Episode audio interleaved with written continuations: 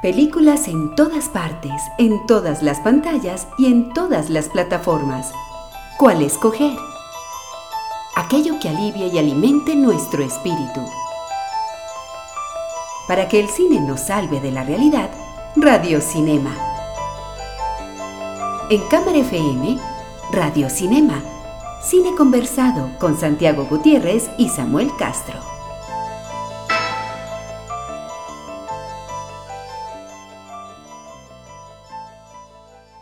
Se estrena esta semana eh, una de las películas con más bulla y con más expectativa en el público colombiano, básicamente porque ha tenido todos los reconocimientos en los festivales en los que se ha presentado y porque ha logrado eh, reunir al mismo tiempo como el, favor del público con el favor de la crítica que la, ha comparado con películas eh, como Apocalypse Now o como El Señor de las Moscas. Eh, por eso mismo es que Monos es el estreno más importante de esta semana en, las carteleras colombianas y en Radio Cinema, pues hoy tenemos la fortuna de contar con la presencia de Alejandro Landes. Dije bien el apellido, Alejandro. Sí. De Alejandro Landes, el director de Monos, y con él vamos a estar un ratico conversando sobre su vida, sobre su carrera y sobre esta película que se estrena en Colombia. La estrella invitada a Radio Cinema. Buenas noches, Alejandro. Hola, Samuel, gracias por la invitación. Buenas noches, Santiago. ¿Qué tal? Alejandro, ¿qué tal? Y ¿qué, tal, Santiago? Buenas noches a los oyentes que nos escuchan por los 95.9 de Cámara FM y a los que nos van a escuchar también después en las distintas aplicaciones de radio, en Spotify, en Deezer, en iTunes Podcast, en no sé cuál me falta, Santiago, en Evox. Recuerden que nos pueden escribir. Va rodando en la red este podcast. Este podcast sí que va a rodar. Eh, recuerden que nos pueden escribir a las cuentas de Twitter. La cuenta de Twitter de la emisora es arroba cámara FM, la del programa es arroba FM Radio mm. Cinema y tenemos cuentas personales. La de Santiago. San Gutiérrez J. Y la mía es arroba Samuel Escritor. Alejandro, ¿vos tenés cuenta de Twitter? No.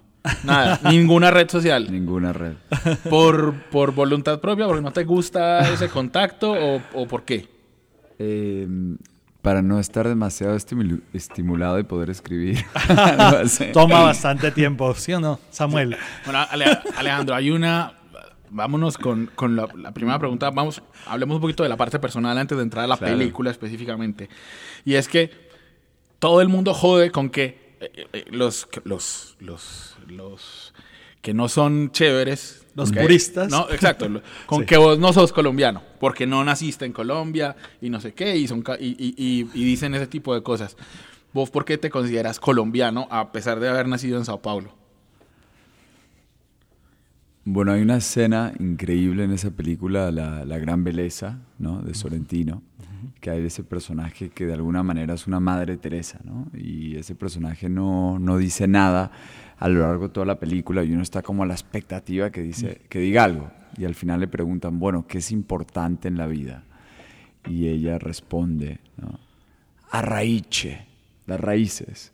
Y finalmente hay algo ahí que me tocó mucho porque Medellín es el único lugar en el mundo donde yo tengo verdaderas raíces y eh, pues crecí ante todo con la familia de mi mamá, una familia paisa, pasé tanto tiempo con mis abuelos, y, y sí, o sea... ¿Y los pasaste acá en Medellín? Sí, muchísimo. Pasaba muchos veranos en, en, el, en el Retiro, en Río Negro, y pues eh, y crecí muy cercano a Colombia, aunque siempre, siempre afuera, eh, pero viniendo mucho. Y, y, bueno, la violencia sacó a tantas familias del país, entre ellas la mía. Em, y crecí afuera, pero sin embargo el lugar que más me llamaba la atención, así que cuando era llegó el momento de contar historias, de hacer cine, pues eh, naturalmente eh, vine a Colombia, porque era de alguna manera lo que, lo que más me tocaba. Eh, nací en Sao Paulo porque mis papás fueron a, buscar nueva vida allá y vivieron muchos años, pero yo poco. Y, y como tantos colombianos también fueron a Ecuador después de unos malos momentos acá en Medellín en los ochentas. Y, y bueno, o sea, creo que Colombia no es únicamente el sitio donde uno nace, sino también lo que uno hace. Y yo le he dedicado pues años de mi vida a este país haciendo, haciendo cine, cosa que no es fácil, pero que me, me llena de, de muchos buenos momentos.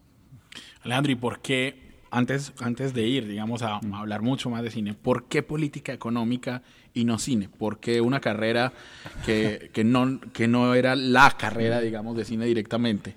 Sí, te cuento. Mi padre es economista, así que cuando llegué y iba a escoger qué carrera, pues escogí economía, porque era lo que había escuchado que había hecho mi papá y, y, y, y no sabía exactamente qué quería hacer. Pero inmediatamente empecé en la universidad a tomar clases de cine. Había un profesor español que daba clases de cine de Almodóvar y de Buñuel, por ejemplo. Eh, empecé a tomar clases de fotografía fija en una escuela de arte que había al lado. Así que completé mi título de economía sabiendo que lo que quería de alguna manera era entrar al mundo del arte. El cine, eh, supongo que le tenía un poco de miedo, eh, Gana estaba tímido de lanzarme, de tirarme al agua eh, pero afortunadamente no me demoré demasiado y, y era lo mío. Eh. Creo que el cine fue como, decidir hacer cine fue como algún día despertar y darte cuenta que estabas enamorado de tu mejor amigo. ¿no? Eh, siempre lo tuve al lado, en los momentos buenos y malos de la vida, pues siempre tenía una película para ver. Eh, ¿Cómo cuál? Mira, en ese momento mi padre no nos dejaba ver televisión. O sea, tenía el aparato en casa, pero no tenía, o sea, no, no había cable, había solo películas y eran las de él. Así que cuando yo no podía salir a alquilar, veía Das Boot, la alemana, Sí. el submarino. Van a, Veía- hacer, van a hacer un remake Sí. en serie. Wolfgang Sí. Petersen. Sí, la verdad es que es fabuloso. Uf. Ajá. Y también épicos de David Lean como Lawrence de Arabia, eh, Doctor Chivago. Em, O sea, ¿el gusto tuyo o el de tu papá? el de ser el de mi papá, pero crecí viendo esas películas. Claro. Y eran unos épicos y las veía tanto eh, en ese momento en, en VHS, ¿no? y mm, que empecé a ver cómo, cómo eran las costuras. Y luego, y luego en la universidad hice un documental sobre un arquitecto que se llama Ricardo Legorreta, mexicano. Y empecé, empecé a hacer cositas y, eh, y finalmente me animé, me animé a lanzarme. Y la escritura en el Miami Herald y en televisión fue para eh, ejercitar la pluma o... Bueno, eso fue que eh, básicamente salí, salí del colegio, eh, sabía que no quería ejercer como economista y escribí una tesis sobre Cuba y en ese momento me ofrecieron trabajo eh, con Andrés Oppenheimer en el Herald y él me dijo al, al- al aterrizar ahí que eh, él quería armar un programa de televisión. Así que yo no sabía nada de televisión, como sabes, ni siquiera veía televisión.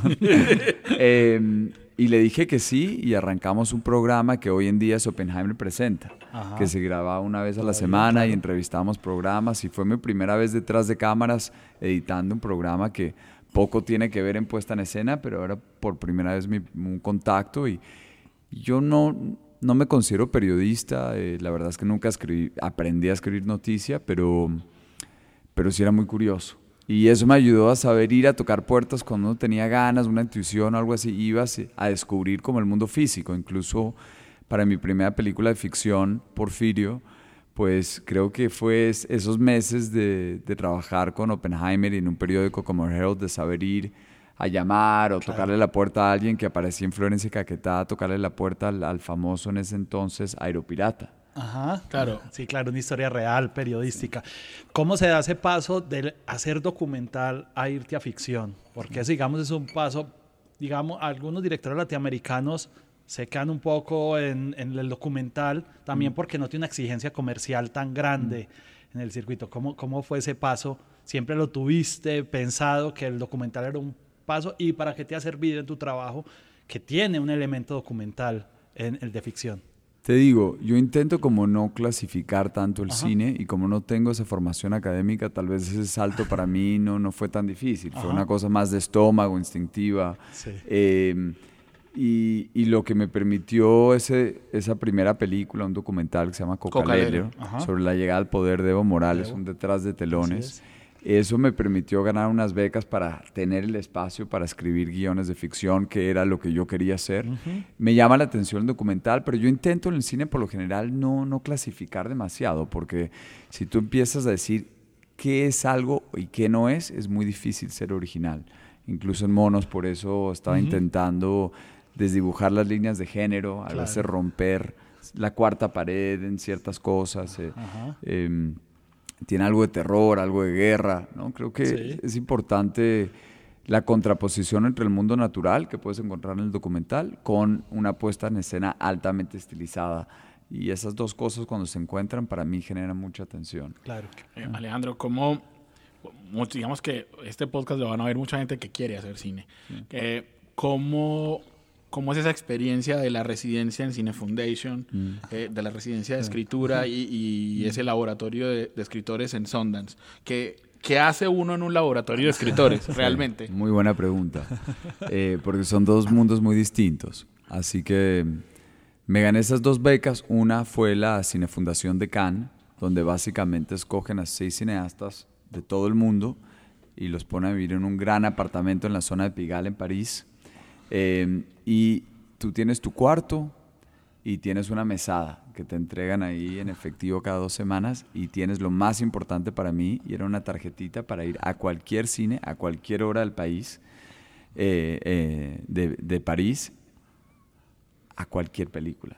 Y era, eso era increíble. Hijo una madre. escuela de Uf. cine, la Cinemateca, Forum des Images, MK2, cualquier cine, a cualquier hora, tienes tu tarjetita, vas a verlo. Y, ¿Quiénes eran tus compañeros de apartamento? eh, en ese momento tenía una directora húngara llamada Ana Faur. Pero me acuerdo que en mi cuarto estaban escritos los nombres de quienes habían estado ahí antes que yo. Entonces estaba, por ejemplo, Lucrecia Martel, Uy. o estaba Mate Escalante, Uy. o estaba el director húngaro Cornel Mondruscu, estuvo Sebastián Lelio. Ajá. Entonces, la verdad es que es un lugar muy especial y hay ese legado Claro. de, de grandes voces, eh, algunas de Latinoamérica y otras de lugares tan distintos. Y, em, y bueno, pero al buen estilo francés que respetan enteramente al autor. Nadie vino a hablar con nosotros, ni nos exigía mostrarles páginas, ni hacían talleres, ni correcciones. Te daban espacio y tiempo. Y uno hacía con ese tiempo lo que uno quería, nada más. Por el contrario, el taller de dirección eh, en, de Sundance, que eso sucede en la finca de Robert Redford, ahí en, en Sundance, pues eh, en Utah, Utah. eh, ahí sí es un espacio muy comprimido de cuatro o cinco días donde tienes delante tuyo críticas del que escribió Harry Potter o el que escribió Minority Report, un montón de guionistas y son unos 10 encuentros al día que te queman la cabeza y te, pues gente muy experimentada que ha leído tu guion. Y, y la idea no es escribir, sino la idea es o sea, que te destrocen todo lo que tienes ahí y abrir la mente y escuchar, escuchar. ¿Y eso te gustó? Eso te gustó porque son de todas maneras eh, guionistas gringos que también, digamos que tienen ciertas fórmulas. Es- de todas maneras, ¿fue importante para vos eso a la A hora de mí- escribir? A mí la verdad me, me resultó fascinante. Me ayudó mucho la combinación entre el sistema francés y el sistema Claro. americano. Yo no soy ni uno ni otro, soy latinoamericano. ¿no? Así que me vino muy bien ver como los dos sistemas. Eh, la verdad es que me parece... eh, y también había un toque internacional. Por ejemplo, me tocó el consultor Edgar Keret. Eh, él es israelí, un gran escritor, y también hizo esa película eh, Aguamala, Jellyfish, que es muy buena. Y como consultor en el Sundance Lab también me tocó a Walter Murch, que es pues el editor de Apocalipsis Now Claro. y un gran, gran eh, diseñador sonoro. eh, y eso fue increíble, también un tipo increíblemente brillante. Bueno, aprovechemos porque veo ahí ya conexiones con monos. Ya Sí, que hablamos de edición, de sonoridades muy especiales, ¿por qué no a lo que nos convocó y hablamos de monos, Samuel? El cine más cercano que nos habla al oído y cuenta nuestras historias. El cine de la casa en Radio Cinema. Eh, bueno, entonces, Alejandro, como dice Santiago, eh, llegamos a monos. Y, y digamos que como antes de comenzar esta, eh, este podcast, hablamos fuera de micrófonos que te han tenido más o menos repitiendo el mismo discurso, porque así son las, así son las giras de prensa. Vamos a intentar que no sea el mismo acá. Ya toda la gente ha hecho las comparaciones y la gente que lo vea monos las verá, por Y supuesto. están. Y Yo están se los ahí. estaba diciendo también Alejandro. Sí, con Apocalypse sí. Now, con El Señor de las Moscas. Así es. pero solamente en una, en una entrevista tuya, que creo, en una entrevista en Arcadia, diste una referencia que me parece que me gustaría que habláramos de ella, que era Edie Smotry, la, la, la película de Elem Klimov, Sí. la película rosa. Buenísima. Yo- Gran película. Y yo obvia- o sea, no, obviamente no, pero yo no la he visto, pero vi el tráiler y por ejemplo en el tráiler hay una escena que claramente está en monos, que es la de los fuegos artificiales. Ajá. O sea, claramente, digamos que es una referencia. ¿Qué tanto esa película, para que, no sea el mismo discurso, qué tanto esa película Bueno, y la- influenció monos? las otras dos también, ¿por qué no? Porque están.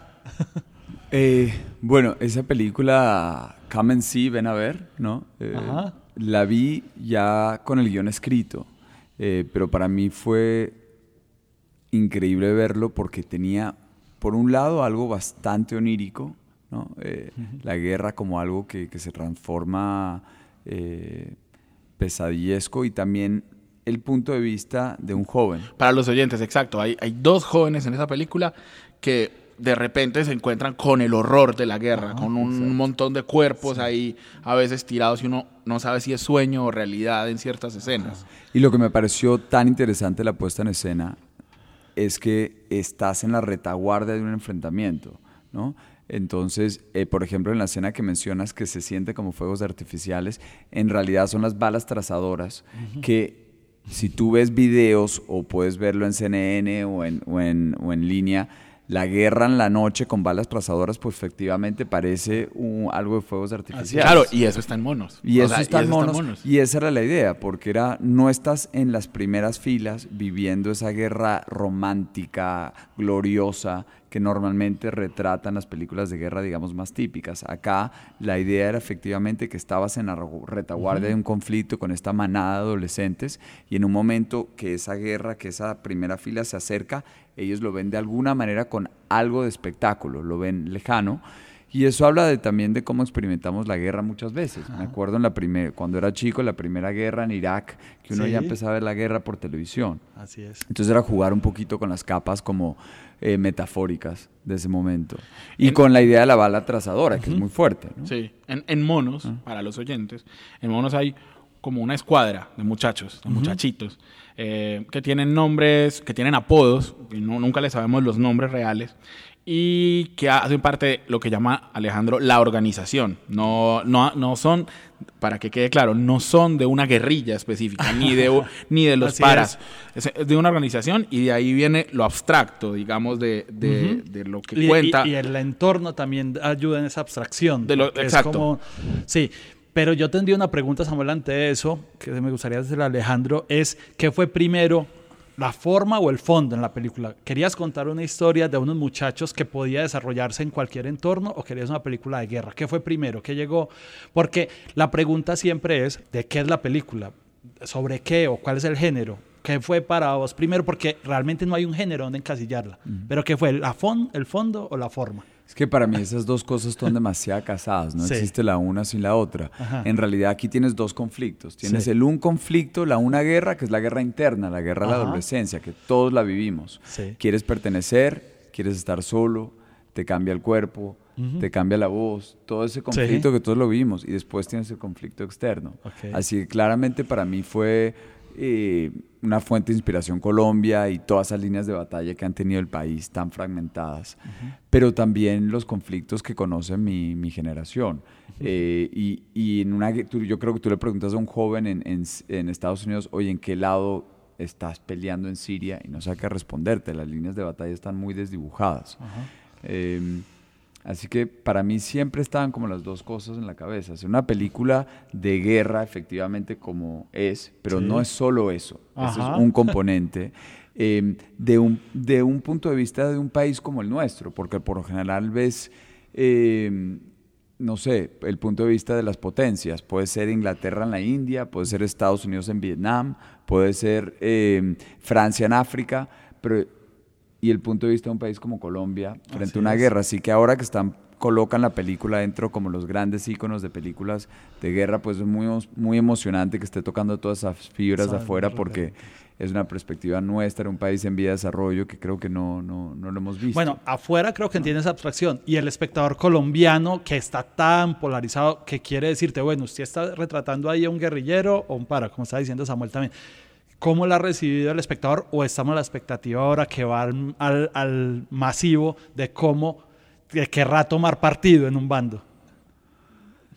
Bueno, yo estoy muy expectante a ver qué pasa cuando verdaderamente la película se haya visto por todo el país, pero en realidad yo creo que en los extremos las cosas son mucho más parecidas de lo que nos imaginamos. Y la, la, la propuesta de la película es caer pero sí en un mundo desde lo humano y no desde lo ideológico, ¿no? Intentar verdaderamente aterrizar en eso, no para evadir algo, sino para ver las cosas no con el periódico de hoy, sino más bien en el contexto con, un retrato mucho más grande. La película tiene algo fantasmagórico, atemporal, para hablar del pasado, del futuro. Tiene ciertos guiños temporales que te rompen con la tecnología que se usa de guerra y veces en la película. Muy a propósito se contradice la película con el tiempo varias veces. Sí, a veces es anacrónica. Sí, así es. Eh, em, Alejandro, en, en, lo, en lo que escribí de la película, pues uno, uno como crítico intenta darle significados a cosas que a lo mejor no lo son.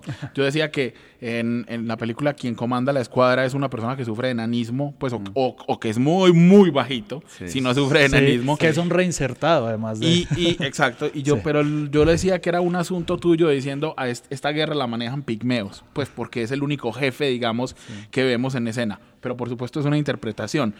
¿Fue algo intencional o fue algo casual que terminara él siendo eh, esa figura de autoridad? Bueno, justamente es esa contraposición entre la autoridad, quien representa como la fuerza de la organización acá, y la estatura de este hombre. Así que me parece que genera un personaje muy rico y constantemente estás como jugando con la dualidad en la película. Sí, Hombre o mujer. Esa fue la mismo, el mismo, lo que, perdón que te interrumpa, lo mismo que quisiste hacer poniendo a Rambo con ese nombre en, un andrógeno, exacto, un personaje completamente andrógeno, que es una actriz, y poniendo a Lady, que es una mujer, pero es una mujer brusca y casi... E incluso el personaje de Moisés Arias tampoco es el, fenotipo del, del, guerrero. Es un muy buen punto, Santiago. Justamente él es como, tiene, pata grande, tiene ese, ese liderazgo, ese poderío, pero a su vez lo ves con tantas ganas de ser amado y tan vulnerable. Y esa contraposición, te cuento, hablando de hacer cine, cuando yo quería escribir mi primer guion, eh, fui a buscar un, libro de, escribir guiones y encontré uno de una escuela de cine muy buena en Los Ángeles, o por lo menos muy famosa. Y empecé a leer y contaban que, bueno, la vida es tan complicada y por lo general la gente va a la sala de cine a tener una experiencia más blanco y negro para sentir que las cosas están en orden porque la vida es tan compleja. Y yo boté ese libro por la ventana y dije, no, si lo lindo de la vida es explorar los matices de gris. O sea, no, no, no leí más ese libro y me puse a escribir mi guion justamente porque todo el tiempo queremos etiquetar y clasificar las cosas. Y en esta, en esta película atentaba contra cualquier concepto binario, o sea, el bien y el mal, hombre y mujer, futuro, pasado, ¿no? Paraíso, infierno. Sí, cero ideologías. Em, esa es la propuesta. El cine canta, baila y suena. El soundtrack de la semana en Radio Cinema. Eh, Alejandro, siempre terminamos, y este va a ser el, primero de dos podcasts que vamos a hacer con vos, pero siempre terminamos con una canción y quiero y siempre la escoge el invitado. ¿Qué canción crees que hoy oigan los oyentes al final de, de esta primera parte de esta conversación? Bueno, voy a tirar una bastante extraña que es la ley del monte, Vicente Fernández. Fantástico que estén eso en Cámara FM. El director de nuestra emisora. Se, va, se va a incendiar en su puesto, pero está muy bien. ¿Y por qué? Primero porque no te la esperabas. y, número dos porque eh, ahí escuché una, una, ranchera viniendo del estudio y me hizo pensar en, estar en Florencia, Caquetá, e ir a filmar eh, eh, Porfirio con él. Y en Florencia, pues todas las casas son abiertas y todo el mundo bien temprano en la mañana eh, pone el volumen a todo, a todo volumen y eso es puro Vicente Fernández, él es el rey. Y me acuerdo que la canción favorita del personaje era la de El Monte, así que todo el equipo íbamos en el auto llegando escuchando la ley del monte y eso era como, como el himno de batalla para llegar a filmar todos los días perfecto. Entonces, con la ley del monte, nos despedimos en esta primera parte de esta conversación con Alejandro Holandes, el director de Monos, y esperamos que nos escuchen en la próxima semana, en la segunda parte de esta charla aquí en Radio Cinema.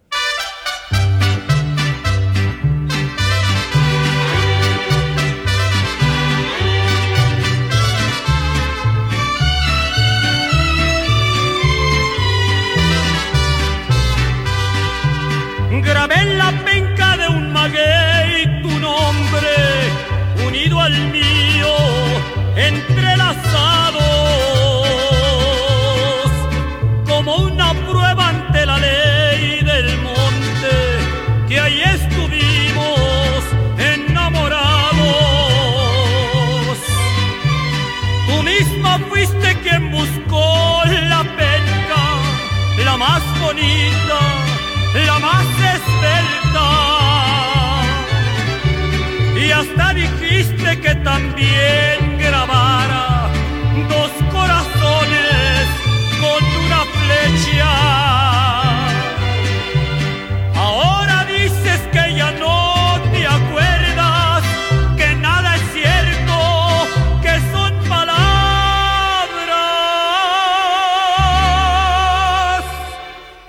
estoy tranquilo porque al fin de cuentas en nuestro idilio las pencas hablan.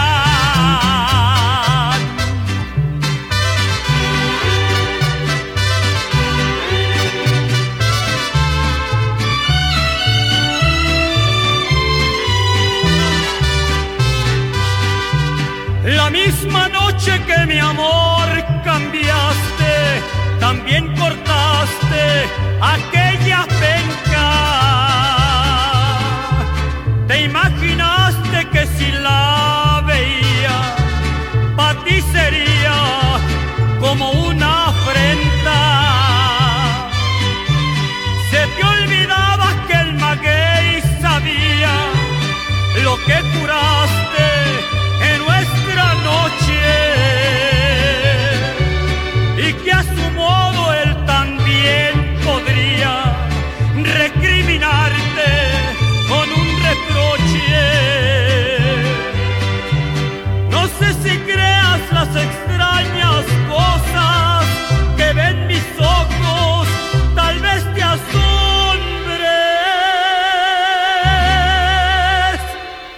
las pencas nuevas de Almaguer.